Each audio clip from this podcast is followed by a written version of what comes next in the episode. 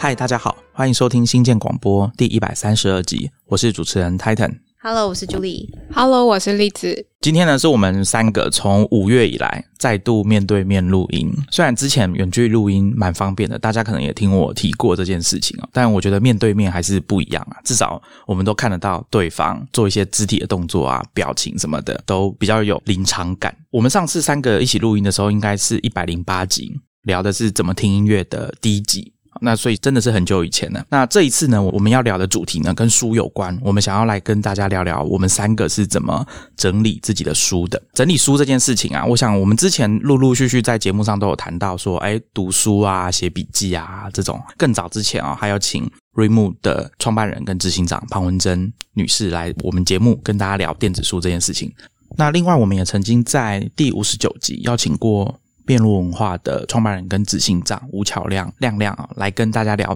有声书的制作。那我想听众如果有兴趣啊，因为这个都离比较久了，可能有八十一百集之前了，所以有兴趣的听众，欢迎你再从我们的 show notes 的连接点过去听听看。那我们今天要聊的整理书这件事情，其实我记得是一开始我们在讨论 podcast 的节目企划的时候，Julie 好像有提出来说书柜啊整理书这件事情。那我就想到啊，因为之前不是都大家在远距工作嘛，外国比我们更早开始远距工作。以电视台来说好了，可能这是大家觉得说比较难远距工作的一件事情。比如说主播本来都要在摄影棚，要靠专业的器材。那我记得那时候，因为我偶尔会在推特上面看到彭博社他们的应该是 Bloomberg Technology 啊，他们是一个电视节目。那主持人跟制作人 Emily 张，她其实就是在家里。如果大家有印象的话，她在主持节目的时候，主持新闻的时候，背景都是那个金门大桥。我后来有看到有点像是幕后，或者是说他在推特上面跟大家分享说在家工作是什么状况。除了照顾小孩，他还有背后有弄用一个大荧幕，然后就是放他原本在摄影棚里面的那个背景这样子。我记得差不多实习还有在推特上面看到有一个账号，我其实忘记那个人是谁了。那他就是在分析说，当时在美国上节目的这些来宾还有主播他们的背景，因为有一些记者他们本来要进棚去录影，都改成远距。大家都会瞧一下，说，哎，要在家里远距工作的话，背景要放什么东西，然后上镜头才看起来比较好看。那显然有些人也没有特别整理啦。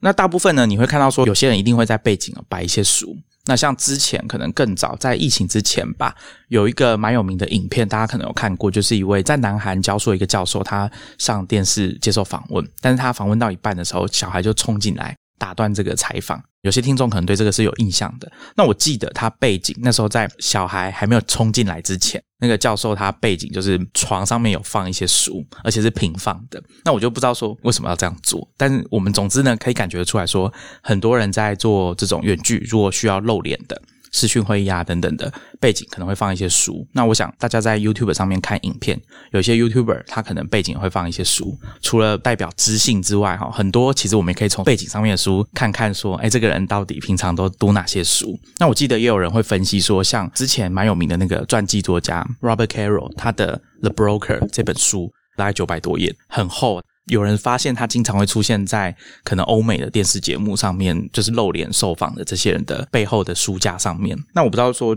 就例跟栗子，你们平常有特别关心说朋友的书柜，或者是在看电视啊 YouTube 的时候会注意到这个吗？我会就是如果去朋友家的话，如果刚好有看到他们的书柜的话，我一定会说：“哎，我可以看一下吗？我可以看一下你都看哪一些书吗？”就浏览一下他的书柜，然后看他平常到底都读哪一些东西。然后有时候就是会看到跟自己一样的书，然后就会开始讨论说：“哦，这本书你也看过？”开始讨论心得这样，或者是说在朋友家的书柜发现哪一些书好像我自己没有看过，但我觉得很有趣，无论是跟他借啊，或者是之后买回来读。如果去别人家后看到他的书柜的话，这是一定我会很好奇的地方。而且我觉得这是让我获得一些我不知道的书的一个很棒的方式，因为他是你认识的人。所以这就是为什么《纽约时报》去年的报道有一篇就是在讲说 Why we're obsessed with celebrities' bookcases during quarantine。我就在想说，刚刚 Titan 讲那个 Twitter 账号，应该就是报道里面讲的那个 Twitter 账号，叫做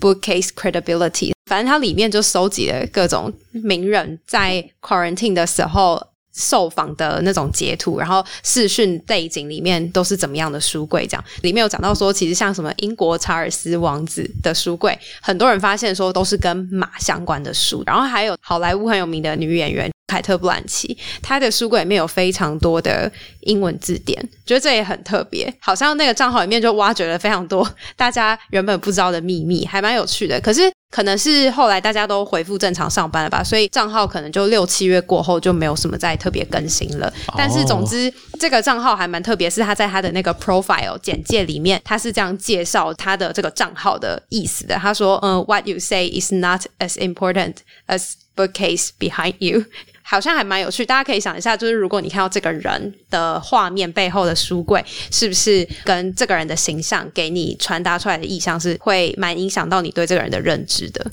我记得之前 Coinbase 要上市的时候，他们有在 YouTube 上面做一个直播，就是请共同创办人 Brian Armstrong 跟他们的投资人，也是鼎鼎大名的 A 十六 Z 的共同创办人 Mark Andreessen 在视讯。那个画面一打开哦，接到 Mark Anderson 这边，我就看到他背后只要是有平面的地方哦，他是在一个看起来可能像起居室或者是客厅的地方直播，你就可以看到说他背后有一些地板啊，或者是茶几，只要是平面的地方，大概都会堆好几本书，整个都看不到表面这样子，大概只剩下沙发你看得到坐的地方。那我印象中就觉得说啊，这个跟我以前住的地方很像，空间小，你要放的书太多的时候，你就会把每个平面都尽量清出来，然后把书叠起来。我那时候还要注意说，这四摞书要一样高，这样我才可以在上面再放东西，就比如说闹钟什么的，就可以直接放在上面。像这种状况比较害怕，就是遇到地震。如果你发现有比较大的地震的时候，像我可能还会打电话回去问说书有没有整个倒下来，因为那个感觉蛮可怕的。有时候大家可能有听过说，就是家里书很多人可能很怕地震哦，就不知道书架会不会整个倒下来，很恐怖。讲到书书柜里面有什么书，或者说他们怎么整理，我觉得这应该都是如果你喜欢阅读，或者是你对大家的喜好是很好奇的。那包含刚刚 Julie 讲说，其实你要听他讲什么之外，你要看他平常读什么书。那我觉得书柜自己的藏书，或者是读过的书、阅读的记录，它的隐秘的程度，或者是其实大家从这当中可以发现关于你的蛛丝马迹，就跟你看什么影片。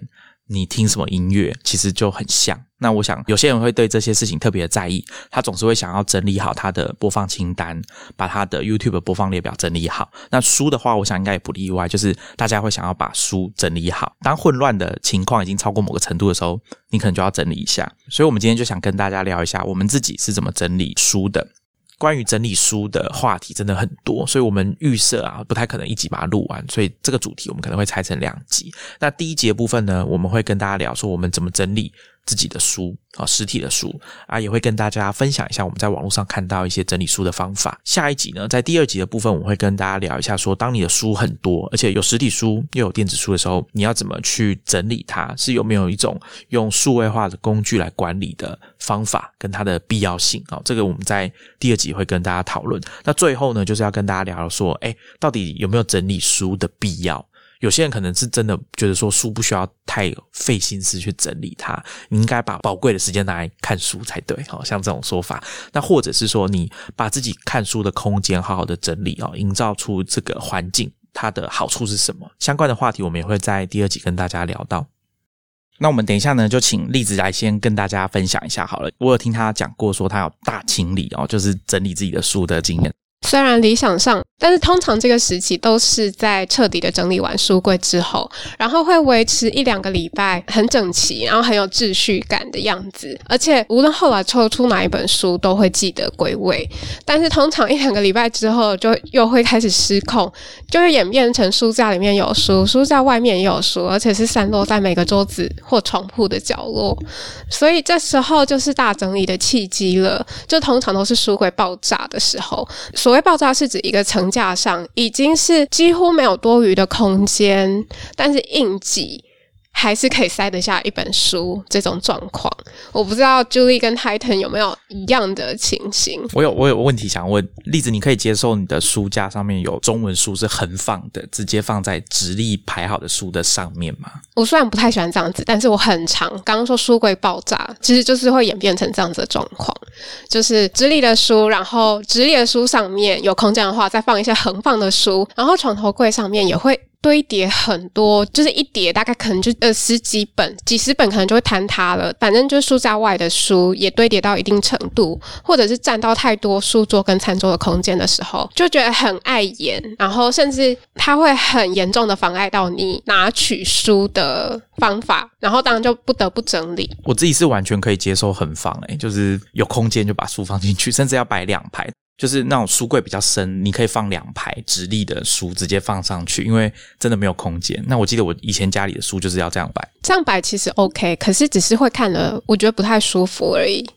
而且有时候我觉得是书柜空间的先天限制，就是有一些尺寸，它可能就真的找不到适合它的地方放。这时候我就会退而求其次，就是把它横放在上面。所以我的 T 字形的这种形状也是很常出现的。那呃，如果假日有心情的话。就会来一次大整理。那我自己还蛮喜欢整理书的过程，因为那段过程就是你可以全神贯注，然后心无旁骛的做一件事情。然后我会放音乐，然后一边开始把书从书柜里面拿出来，就是跟整理抽屉或衣服一样。如果真心想要大整理的话，我就会把这些所有书通通先堆到床上或书桌上，因为没什么空间，所以只能放在这些地方。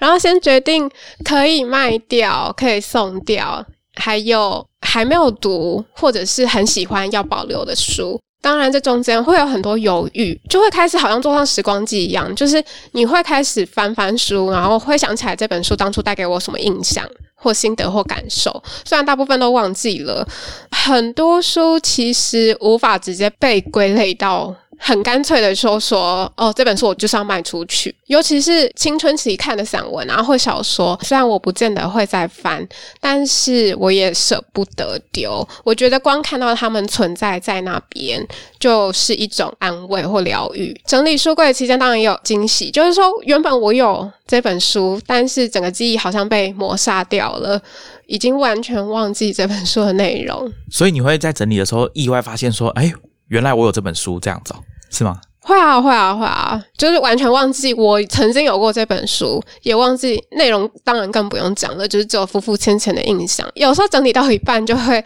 因为翻一翻嘛，就会开始掉进某些书里面，就变成整理到一半你就开始读书，整理的过程会变得漫长。再把确定要卖掉的书放到纸箱之后，那我的书柜可能就会分成三个部分，因为我书柜其实很小，就是它就是一张单人床的宽度、高度，可能就大概三层左右，就上中下这样。我最近一次整理，我稍微分一下，就是上层就是读了可能几个章节或几页，放弃中，但是未来我觉得我还是会读的。就是我没有办法再读了，但是我可能未来会用到，我还不想卖这样。最多的书其实可能就是这一类的书了。中层的话，我可能会分成两边，一边是比较商管啊、比较实用的书，或者是科技趋势啊、科技观察，就是工作上可能会用到的书。左边的话，可能是一些比较业余知识型的，或者是比如说《烹》这本书，《烹饪的烹》这本书。我就还蛮喜欢的，就是它跟我工作并没有直接相关，也不见变得有用，但是是一本我觉得读起来非常有趣的书。即使读完了，可是偶尔还是会翻一下。然后下层的话，就是我自己爱不释手的书，像是呃小说啊，或者是光看书名书背就可以带给我平静感的书。或者是说有纪念意义的书，比如说朋友送的，或者是出国买的书，还有一些漂亮的书，就是它是设计装帧啊，或者是封面，是那时候特别吸引我的。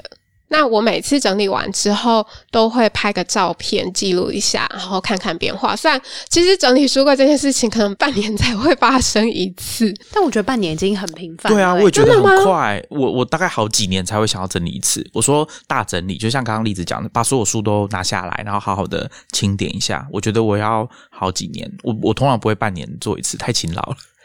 可是你们的书不会爆炸吗？就是。书柜塞可能可能是因为我的书柜真的太小了，所以我常常会需要清掉一些书。要清掉一些书，就势必要检视一下我到底哪一些书我不需要了。那在过程当中就会开始检视，然后开始重新分类。我觉得重新分类这件事情对我来说是蛮治愈的一件事情。这就是断舍离啊，对对对，断舍离完全在贯彻这件事。对，在 整理完之后，书柜刚刚泰恒说，就是垂直的书上面有在横放书，我觉得这种就是书柜没有呼吸的空间，但是在整理完之后，书柜就有空间了，有余裕了，然后它就可以呼吸了，我就为它欢呼这样，而且多出很多可以重读的书，而且我的床铺终于也可以让给衣服了。所以你整理完之后，你会反而得到一些书，是觉得说我要再来翻翻看这样子。对，就会变成是之前读可能没有什么感觉，但是后来再读一次比较有收获的书。我觉得有些书的确就是适合隔几年之后再回去看一次。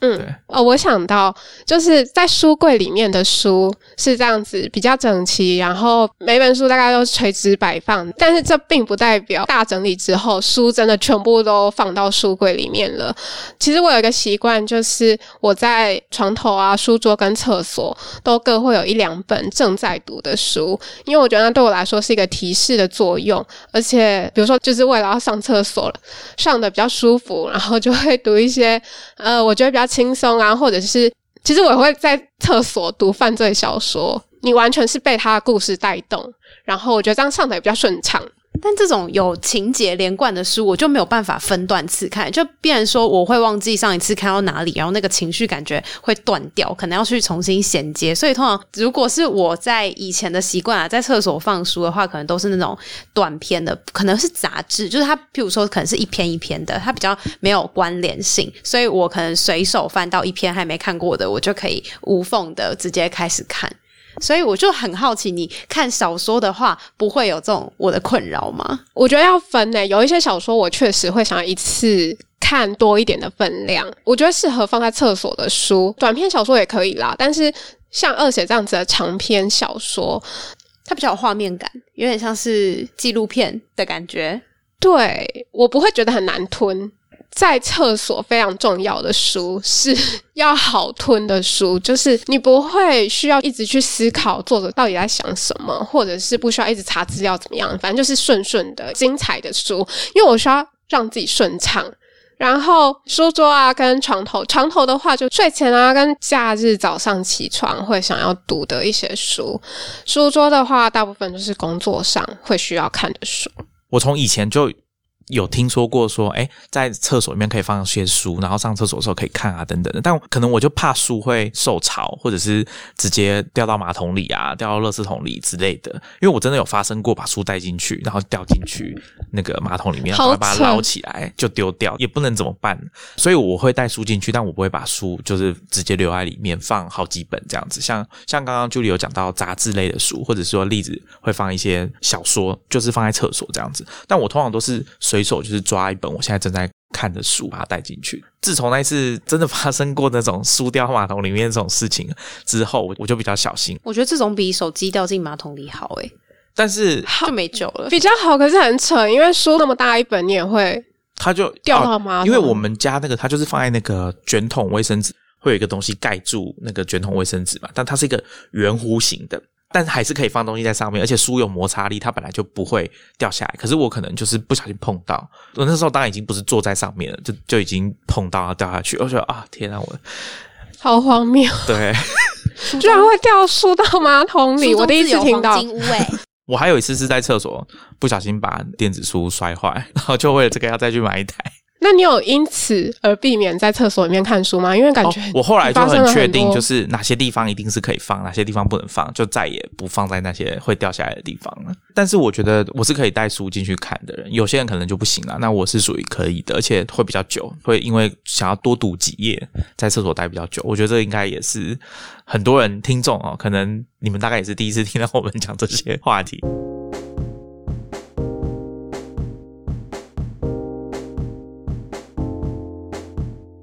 我刚刚有跟大家说，以前我住的地方就像 Mark Anderson 一样哦，就是有平面可能就放书，因为我的空间更小，我房间就一个书柜，很快那个书柜就满出来了，东西就开始像癌细胞一样哦，从书柜到桌面啊，桌面不够了之后就要到地板上。我家人有些就没有办法接受，说我把书放在地板上。他们就会觉得说书这么特别的东西，你怎么可以把它放在地上这样子？但我就不管，因为真的放不下，我就放在地上。而且我很确定，我有看过一堆作家家里的书也都是这样子，就放在地上。我想这个重点不在于说你把它放在哪里啊？你看我们刚刚也说，把书就直接放在厕所是有差。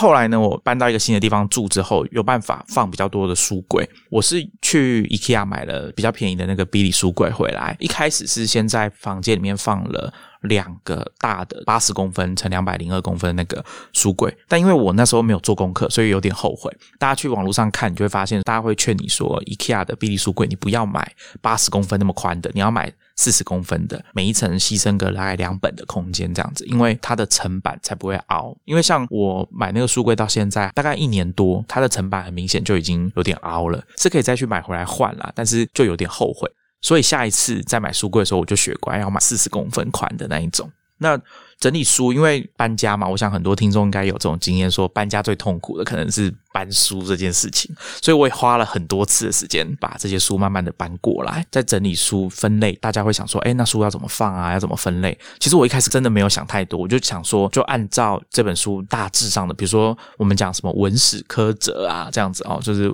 文学啊、科学啊，像这种来放，然后可能小说另外放一摞。那时候我女朋友就大力反对，她说她不接受这样放，她觉得应该要用主题式的来摆。那因为我之前都没有想太多嘛，那我一开始有点抗拒，我想。说这样很难放，就是因为书架有限，可是你书的组合按照主题的组合应该是会有很多种的，那会增加整理书柜的难度，所以我一开始是蛮抗拒的哈，但后来还是按照他的想法把书摆好。我觉得这样摆其实也是有它的好处的，蛮明显的。等一下我再跟大家说明一下。那另外一个我觉得整理书很不错的地方是，刚刚例子有说到整理的时候要有呼吸的空间，这个部分也是我女朋友讲说一定要有空的地方，不要把整层书都塞满。那后来我大概可以理解啊，就是说你在整理书的时候，如果把你的位置大概算八分满或七分满的这个程度，一来你会有空间容纳新的书。为了要做到这样，在有限的空间里面去整理书，就会像刚刚例子讲到说，你要整理断舍离一下，把一些不会用到不看的书把它处理掉，可能拿去卖掉或什么的。后来我在书上面看到，我之前可能有跟大家提过这本书啊，叫《知识学习的锻炼技术》，作者是花村太郎哈，这个名字蛮有趣的。它里面有讲到，就是。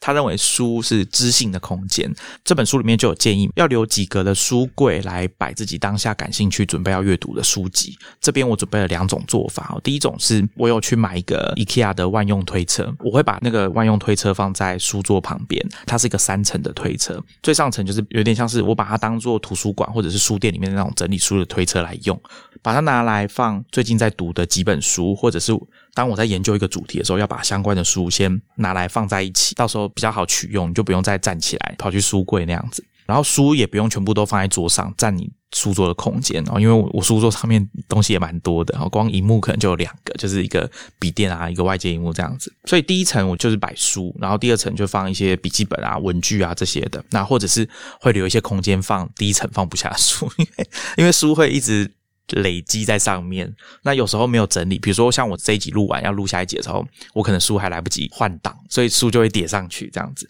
另外，我会在书架上面留一个比较小四十公分宽的那个地方留一格，把跟工作没有关系，但我自己感兴趣想要读的书，因为就像例子讲的，你只要每次整理，或者是你经过你的书柜好了，或者偶然看到，可能会有一两本书是你觉得啊。有时间我就想要拿来读这样子，或者是你个人的兴趣的书，你就可以把它放在这个地方。有点像是突破那个分类啊，就是把它集合起来放在那个地方，那你就知道说最近想要读的书就在这边。比如说像如果你要去上厕所，你就是知道说你从里面随便抽一本应该都可以这样子。像我这一次啊，为了要准备这个题目，我大概从书架里面抽出大概八本书，那它其实位置都不太一样。那我前面有提说，我们后来是按照主题来分类嘛，比如说有一种类型叫大历史这种类型的书啊，比如说代表性可能像贾德戴蒙写的啦，或者是像人类大历史这样的书，大概就会在这一格里面。其他的可能我就会按照，比如说像我们听众可能比较感兴趣的，像科技史。相关的书，比如说细骨的发展啊，或者是半导体的发展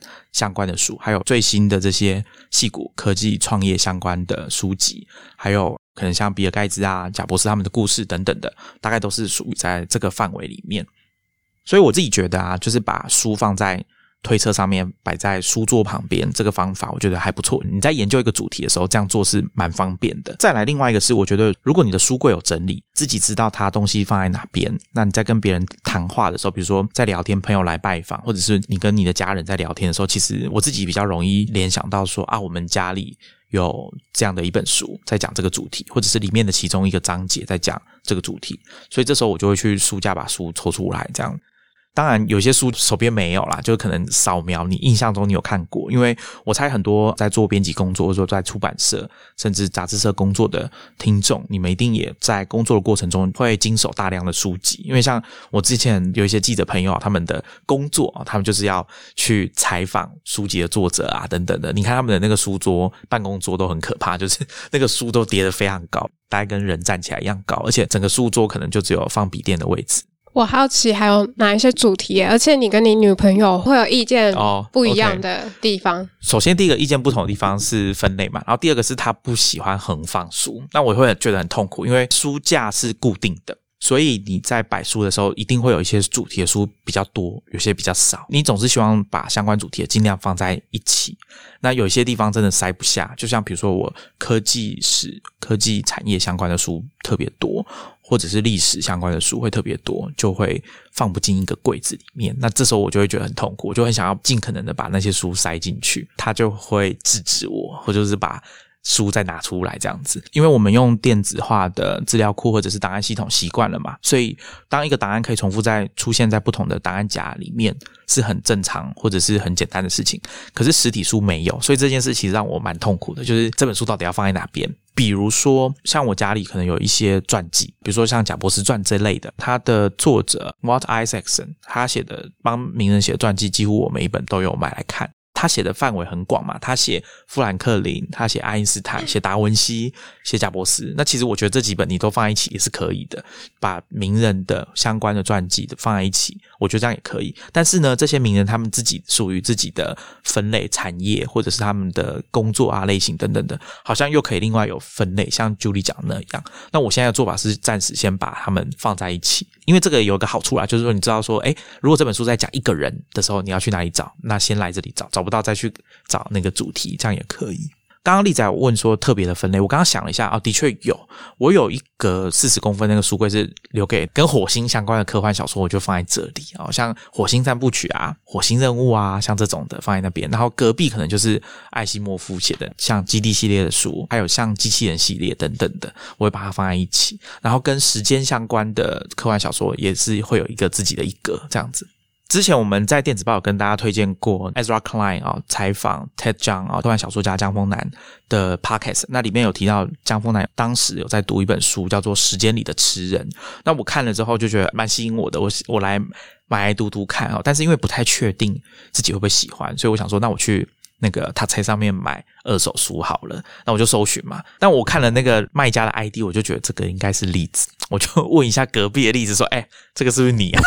这本书是不是你的？”呃，我觉得这也是很巧合的一件事情。而且我其实一直以为 Titan 不是从 ID 认出我的，而是从我卖的书认出我的。我觉得如果说后者的话，会更有趣一点，因为 你的书柜就代表你是谁，就是可以看得出一个人的特征。这样，我看了 ID 之后，我会想说是不是例子嘛？那我就点进去之后，大概看一下他卖哪些书，我就不敢说很有把握，但是我觉得应该不会差太远。就是如果它里面卖的书都是，一个是 ID，一个是书柜卖的书。因为如果栗子卖的书，其他的书都是跟体育相关，或者是园艺相关，或者是食谱，我就不会问栗子说：“哎，这本是不是你的？”我就直接下单了。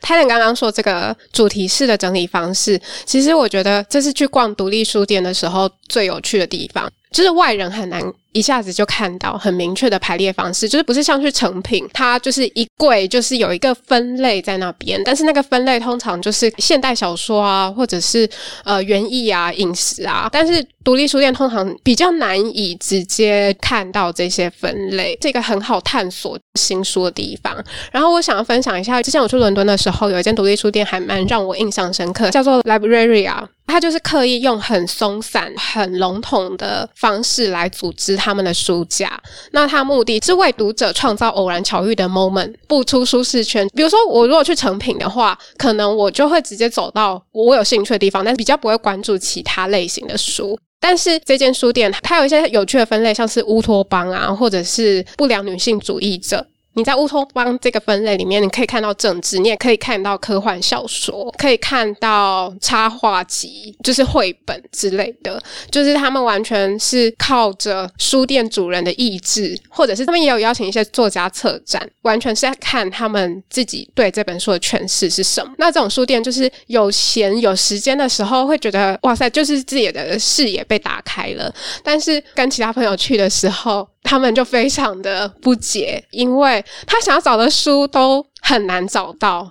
因为那边没有一个比较一有有一套规则，对，有一套规则可循的找书的方式，所以要找书的话，在这种书店真的很不适合。但是如果要想要发现一些自己平常会看的书以外的书，这边好像就还蛮适合的。除了按照主题之外，比如说像科技类的或科技史好了，我可能就会除了按照主题来分类之外，我会按照时间，比如说像戏骨的发展史好了，那我可能就会找这种通史类的，我们就把它放在前面啊，比较左边的地方。再来就是按照时间序，比如说一开始会是像创新者们这种讲通史类的。然后再来还有一些数位的，像资讯理论的书，再来就是个人电脑的部分，像 PC 迷幻纪实，就是在讲六七零年代个人电脑的。然后像比如说 Stephen Levy 写的那个《黑客列传》，这是讲从 MIT 开始东岸开始的这种从资讯领域开始，然后从 MIT 的这种铁道社某个像铁道社的地方开始的这种骇客的文化。像这样子，我就会按照时间序把它慢慢的拍过来，所以大家可以想象说，到了最右边，可能就是最近可能比较红的，像区块链的书啊，哈，它可能就会在比较右边的地方。我还有一个分类是跟地图有关、地理位置有关，像我们之前有跟大家聊过 GPS 嘛，那时候在准备的参考书有一些就是放在这边。以上是我整理实体书的方法跟分类的方式哦，粗略大概是这样，但。有一个东西我到现在都没有去碰它，就是电子书。因为为了要做这一集嘛，我就去盘点一下自己的电子书，发现说它其实是很散落在各个平台上。比如说像我在 Remove、在 Kindle、还有 Audible、还有 Kobo，Kobo 比较少，Kobo 的书可能不到十本，那其他可能都有几十本，所以加起来大概一一百多本。就是书其实没有到很多啦，那我也没有分类。虽然说他们都应该都有各自一些，像 Kindle 有 Collection。还有 Mac 上面好像那个 Books 也有 Collection 的功能，就你可以去按照自己的方式去把它分类，这样。但我其实根本没去使用，我就是读里面的书这样而已。所以电子书的部分我反而没什么特别去整理啊。这可能跟之后我们要聊的这种怎么样把你的书啊用数位的方式去整理这个主题，我们可以再提一下。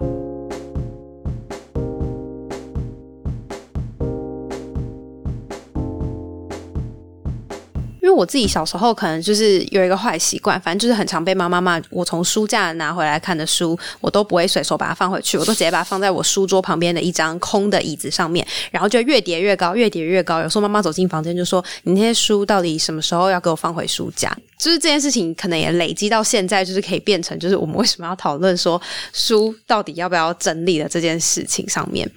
而且我们后来搬过一次家，然后那时候新的家空间比较大嘛，就有做那种系统书柜，就是一整面贴着墙壁的那一种。然后可能小时候，我我小时候超羡慕这种整面书墙的这种感觉。我也是超想要，就活在这种空间里面。但真的是空间要够大，才有办法实现。我觉得在台湾，真的你，除非住郊区或什么的，系统书柜，我觉得那时候会这样做，是因为以前我们小时候可能是爸妈买书的习惯，就是会直接买整套的。譬如说像什么百科全书，或者是某一套小说，它可能就是二十本某一个系列的。那可能以前我们都是买什么九歌，就这种。出版社的对小时候，然后小时候绘本就是买汉生啊等等的，它都是因为可能一套买真的比较便宜吧，我猜，所以变成是这些书，虽然我们都长大，根本就再也不会看，但是它就是还是原封不动的跟着我们搬家一起过来，而且我们甚至有一个书柜是没有把书拿出来跟书柜分开搬，我们就是原封不动，书柜装着书，跨线式的移动。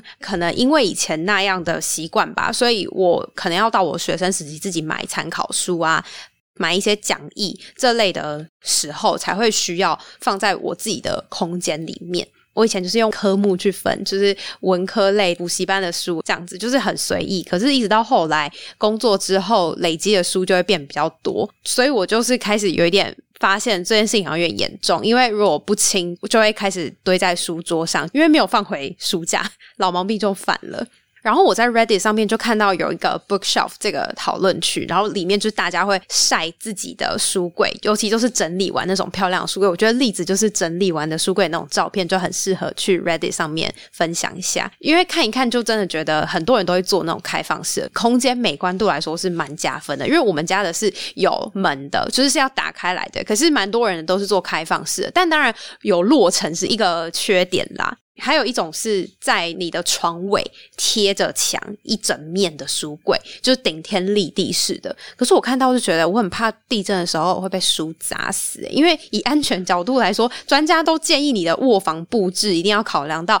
你睡梦中的时候发生地震，卧室里面就不要放各种会掉落的物品。所以我觉得这感觉有点可怕。虽然可能因为 Reddit 上面可能偏欧美用户比较多，他们可能没有一些地震的害怕吧。总之，我自己后来是有一次看到朋友的手机桌面，很像强迫症那样，全部都用 icon 的颜色去分类它所有的 app，所以我就觉得哇，其实看起来很赏心悦目，然后又觉得是一个蛮不错的分类方法。就算是从这边得到灵感，我就把它套用到我的房间里面的书柜上面去做一些基本分类。我觉得排完之后是还蛮疗愈的。但是呢，接下来我就是可以跟大家聊一下关于用颜色来。整理书的各方论战，它是一个很多年来的一个争论题，我觉得还蛮有趣的。然后这件事情又可以 recall 到，就是我们开头讲远距，大家看视讯背景里面。各种书柜的议题，就有一位记者因为 lockdown 的关系，他就回去他以前的老家工作这样子。然后他老家的卧房里面就是用颜色去排列的书柜。结果呢，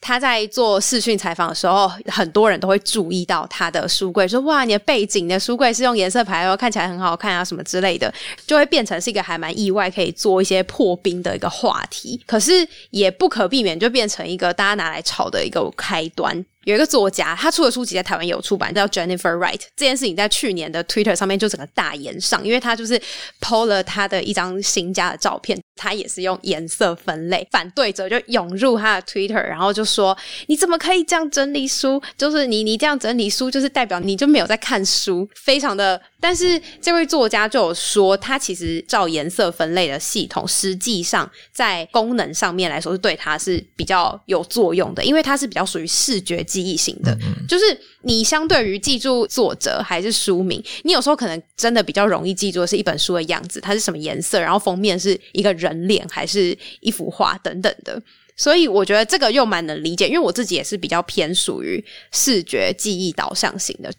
我一开始第一次听到有人说用颜色来分类的时候，我心中的疑问也是说，哎，可是这样好像功能性上面，乍看之下会觉得说美观好像比较重要，比如说它是适合放在 Instagram 上面的照片啊，还有 Pinterest 上面，对，还有 Pinterest，对，没错。然后，但是仔细想一想，会发现说，的确有些人是用这种方式在记忆的嘛，就是说这本书我当初买来，因为这是你自己的书，你买的书，你很确定你应该都有看过它。至少长什么样子，所以有些人可能是用这个方式来记忆，我觉得这是没有什么问题的。因为像上次我们在跟张远安聊天的时候，他有讲嘛，就是这种记忆宫殿的概念，他用地理位置啊来记，说他的把他的笔记放在哪里，系统化的去分类。那你在找东西的时候，你就会有一个初步的概念，说，哎，我应该先去哪边找，比较有机会看到这个东西。那因为这个藏书是很个人的东西，所以我觉得只要自己找得到书，应该就没什么问题。对，所以重点真的是要自己找得到。我就是又在 Reddit 上面看到有人就分享说，他刚帮他的 partner，可能是室友或者是伴侣整理了他的书柜，就他 PO 出来的照片就是他显示他是用颜色来整理分类，然后就下面留言就崩溃，就说如果我是你 partner，为什么把你杀了？就是你怎么可以这样动我的书柜？我下次找不到我的书了。对啊，我也觉得这样不行诶，不要乱整理人家的书柜或者是什么 CD 唱片什么的，最好都不要乱动。那我想我们的听众可能有些是学生。有些人家长喜欢管说你的书怎么那么乱，然后帮你整理。我觉得这种是我个人是不喜欢啦，就是这是我的书，而且是我在看的书啊，那应该是我自己决定要怎么摆。家长当然有时候是出自于好心，或者是觉得不可以。这么乱，但虽然我不觉得那个叫乱啊，就是说你书桌上摆一摆一叠书叫做乱嘛，我觉得应该也不是这样。大家可以去看《贾博士传》的前面几页吧，有照片，你可以看他的书桌超级无敌霹雳乱。讲到出于好意，我就想到去年 BBC 有一个新闻很好笑，就是他说有一个图书馆的清洁人员，因为图书馆就是没有开放给大众使用，可能只有清洁人员可能定时还是要去打扫一下那个图书馆。结果因为他就想说出于好意，他就在打扫图书馆的时候发现。就会有一个书架没有放好或什么的，他就想说，那我就来把它重新整理一下。结果他就照尺寸大小来把所有的书重新排列。图书馆职员回来上班之后看到，崩溃。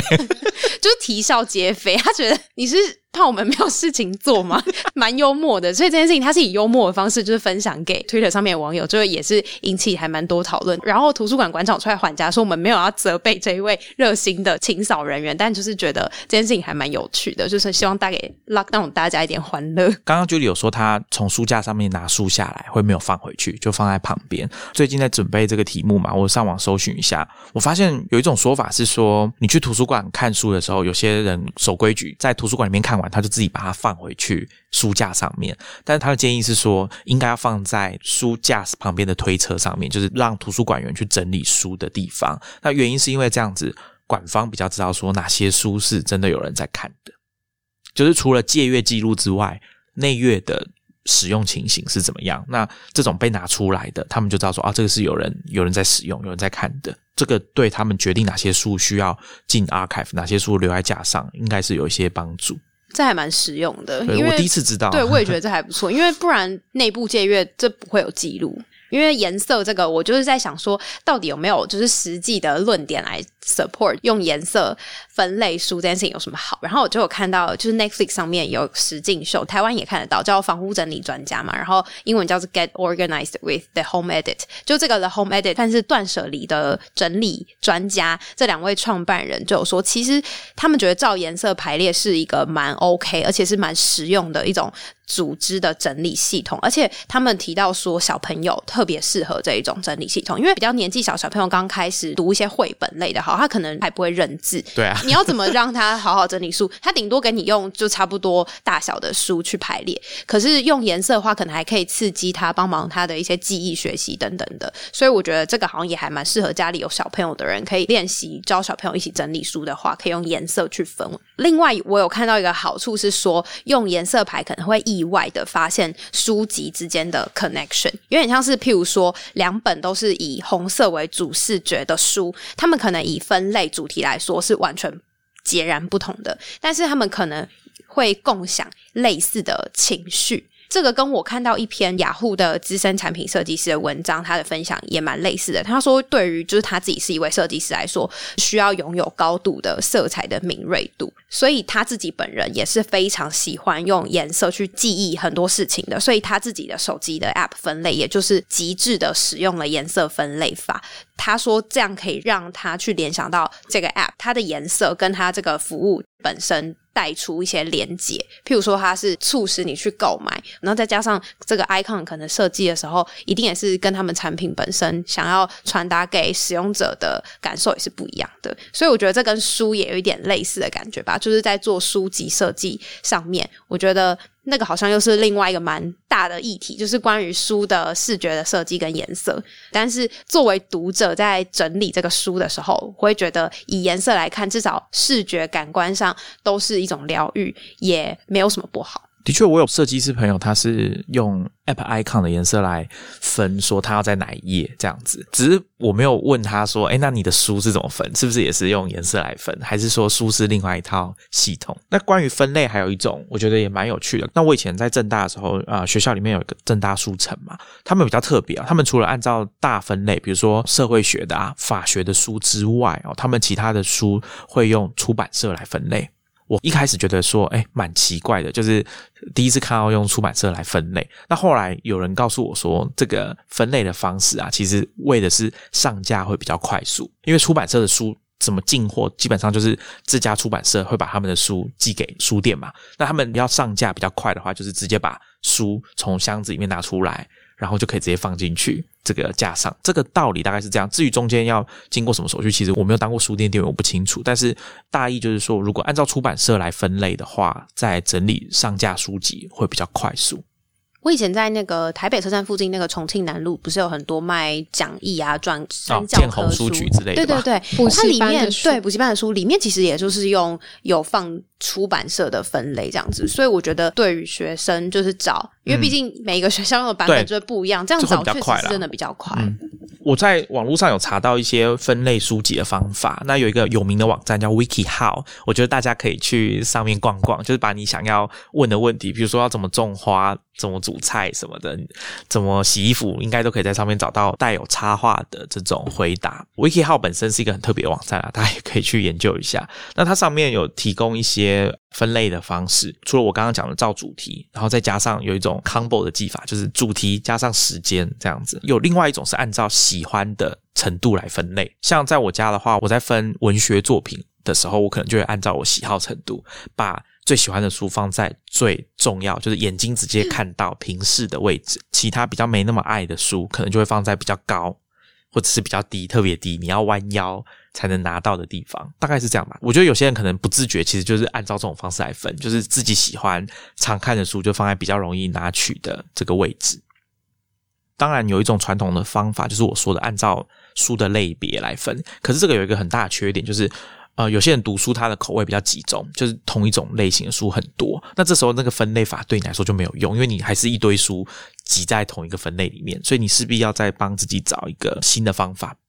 我之前在《华盛顿邮报》看到一篇，就是在聊关于大家争论用颜色来整理书，你是哪一个阵营这件事情。然后它其实里面有提到一个蛮特别的商业模式，就是说，因为阴影就是很多人在 Instagram 跟 Pinterest 上面会 PO 这种照片的关系，所以其实还蛮多人装潢开始会喜欢采用这样的书去做家里的布置。可是你要想，就是如果你的书有时候真的不可能排成什么七个颜色、八个颜色都有嘛，那所以有一些出版社或是做书籍你的进出买卖的这种公司，他们现在开始有一个额外业务，就是在做这种彩色的书，专门在卖。把彩色的书把它分成一摞一摞的，让你可以直接搬回家，就可以变成家里书柜你缺少的那个颜色的那一个部分。而且，因为我觉得蛮有道理的，是因为他们说有一些书常年就是没有人会愿意买来读，可是它放在那边又没有人读，然后又占库存的话，他们就只能拿去销毁。所以如果他们用这种重新包装销售的方式，然后让它可以有算是新生命，在别人的家里面住下来，好像也还蛮不错的。而且他说价格跟颜色有关，他们说黑色是最常见的，所以是最便宜。他们说大概一英尺是十二点九九美元，可能有一些颜色是热门的装潢用到的色系，像灰色，那它可能就会比较贵。特别的颜色，譬如说一些宝蓝色啊，或者是一些什么紫色、绿色这种，其实我看那个价钱定价是比黑色贵蛮多的。然后也有一些国外的拍卖网站上面都是直接有卖家，就专门在卖 for 装潢用的，让你用颜色分类的书可以去买回家。这样可能在很多人看来会有一点争议的行为，就是如果对很爱书的人来说吧。好，那我们今天就先跟大家聊到这边，我们下一集会再继续谈说你要怎么把实体书跟你的电子书用数位化的工具来做一些管理，或者是说有没有必要做这件事情啦，以及到底有没有需要整理书跟整理出这件事情它有什么好处？除了说比较整齐，然后看起来比较有系统之外，它有没有什么其他的好处？我们下一集会再跟大家聊。那我们今天就聊到这边，我们下一集见，拜拜。拜拜，拜拜。